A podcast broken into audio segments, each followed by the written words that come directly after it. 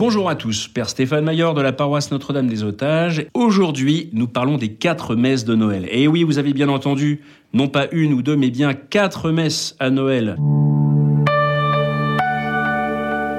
La tradition, c'est que, effectivement, nous puissions célébrer la messe de la vigile, la messe de la nuit, la messe de l'aurore et la messe du jour de Noël. Alors, on va rentrer un petit peu dans ce détail. Ce sont bien quatre messes différentes, avec quatre oraisons différentes, avec quatre propositions de lecture différentes. Donc, ce n'est pas la même messe, on peut même communier aux quatre, puisque ce ne sont des messes différentes.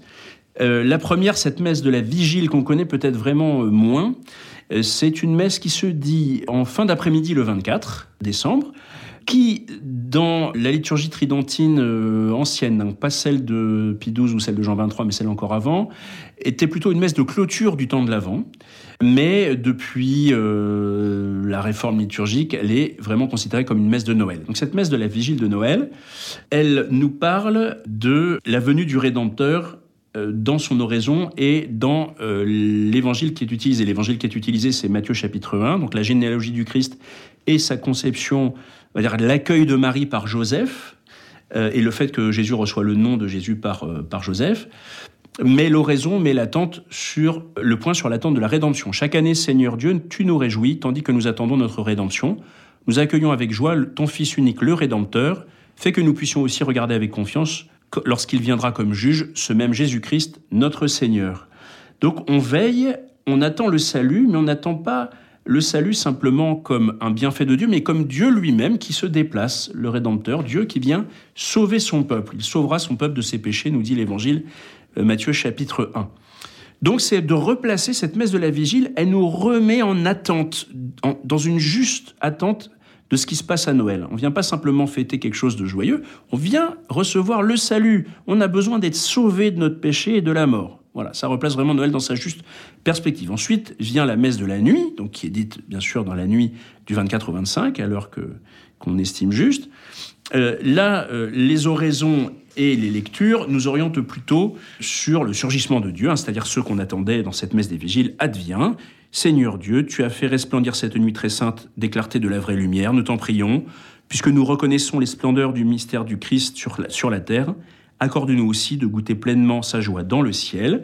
Et c'est Luc chapitre 2, c'est bien la naissance de Jésus, avec notamment cette insistance sur le fait que le ciel et la terre ne sont plus séparés.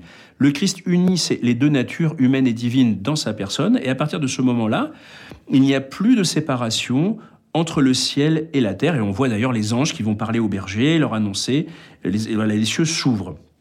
La vraie lumière est donnée dans la nuit. Euh, ça commence petit, hein, ça commence à la crèche, mais ça parle déjà à beaucoup, ça va parler aux bergers, et surtout cette étanchéité entre le ciel et la terre est maintenant, euh, est maintenant abolie. Donc on a cette lumière qui vient dans notre obscurité. Ensuite vient la messe de l'aurore le 25 au matin, au petit matin, vers 6h, 7h du matin.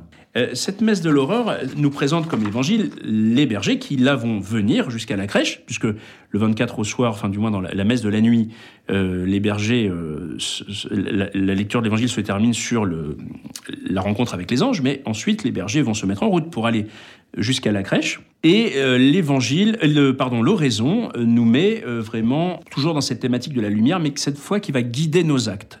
Euh, Dieu Tout-Puissant, en ton Verbe fait chair, nous sommes inondés d'une clarté nouvelle. Fait que resplendissant nos actes cette lumière que la foi fait briller dans nos esprits.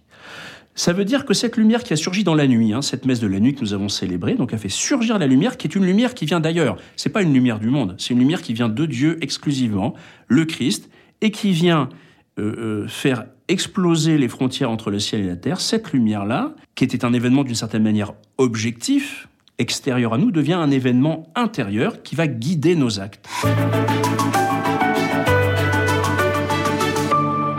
Et les bergers sont euh, les, premiers, je dirais, à bénéficier de ça, puisque ils vont se bouger, ils vont se lever, ils vont aller à Bethléem, ils vont voir le Christ, et puis ils vont repartir en proclamant la gloire de Dieu. Hein, nous dit l'Évangile, hein, ils repartaient tout joyeux en proclamant la gloire de Dieu, et c'était voilà, c'était formidable. Euh, pour eux euh, d'avoir fait cette expérience. Donc ça veut dire que cette lumière-là n'est pas juste une lumière extérieure venue éclairer le monde au sens euh, abstrait du terme, mais bien chacun d'entre nous, puisque derrière ces bergers, ce sont les petits pauvres que nous sommes qui sont représentés. Et puis nous avons la messe du jour, donc qui se dit tout simplement, bien sûr, le jour de Noël euh, en milieu de matinée. Cette messe du jour, elle est toujours sur la thématique de la lumière, qui est vraiment donc depuis la messe de la nuit, euh, ce surgissement de la lumière divine dans ce monde, la grande thématique qui suit toutes les, trois autres, enfin les deux autres messes. La lumière du Seigneur ne fait pas que euh, nous éclairer, éclairer nos actes, nous faire bouger comme les bergers l'ont expérimenté, mais même elle nous fait carrément transformer en Dieu. Nous sommes divinisés. Je lis l'oraison. Seigneur Dieu, tu as merveilleusement créé l'être humain dans sa dignité, tu l'as établi plus merveilleusement encore. Accorde-nous d'être unis à la divinité de ton Fils qui a voulu prendre notre humanité. Et l'évangile, bien sûr, très célèbre, c'est le prologue de Saint Jean, que dans la liturgie tridentine, on a à la fin de chaque messe, et qui, sauf ce jour-là, puisqu'elle est lue comme évangile, aussi dans la liturgie tridentine, et donc dans la liturgie Vatican II, elle est proposée euh, ce jour-là, pour vraiment nous manifester que cette lumière qui est venue dans le monde, hein, qui est bien sûr évoquée dans l'Évangile et dans l'oraison, est une lumière qui va nous transformer en Dieu. C'est pas juste un salut qui nous fait bien agir, qui va nous rendre fidèles au Seigneur, mais c'est une nouvelle naissance. Hein. Je lis dans l'Évangile, dans le prologue de Saint Jean, hein, à tous ceux qui l'ont reçu, il a, il a donné de pouvoir devenir enfants de Dieu. Ceux qui croient en son nom, ne sont pas nés du sang, ni d'une volonté charnelle, ni d'une volonté d'homme, ils sont nés de Dieu. Or, moi, je suis désolé, mais naître de Dieu, ça veut dire être Dieu, puisque quand euh, on engendre, c'est pas comme quand on crée. Hein. Quand on crée une petite poterie, la poterie ne devient pas humaine, mais quand on engendre quelqu'un, eh bien, c'est un être humain que nous engendrons. Eh bien, pour Dieu, c'est pareil. L'engendrement, la relation d'engendrement, engendre Dieu. Donc, ça veut dire que le but de notre salut, c'est bien la divinisation. Ça, c'est quelque chose dont les théologies orientales sont encore très friandes et qui a un tout petit peu passé dans euh, l'obscurité chez nous, les latins. Il y a donc une trajectoire dans ces messes, dans ces quatre messes, qui nous font partir du désir du salut. Je veux être sauvé. Voilà, je viens à Noël parce que j'ai le désir du salut, je veux recevoir le Rédempteur. Ce salut surgit comme une lumière dans la nuit, comme il surgit dans ma vie, dans mes ténèbres, dans mon péché.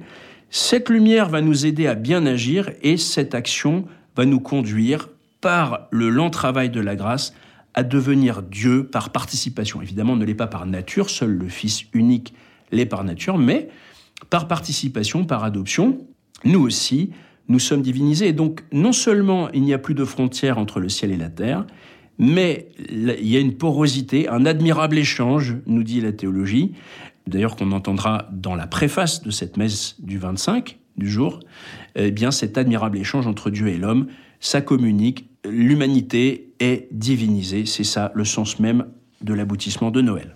Merci Père Stéphane Mayor, je le rappelle, vous êtes curé de Notre-Dame des Otages à Paris dans le 20e.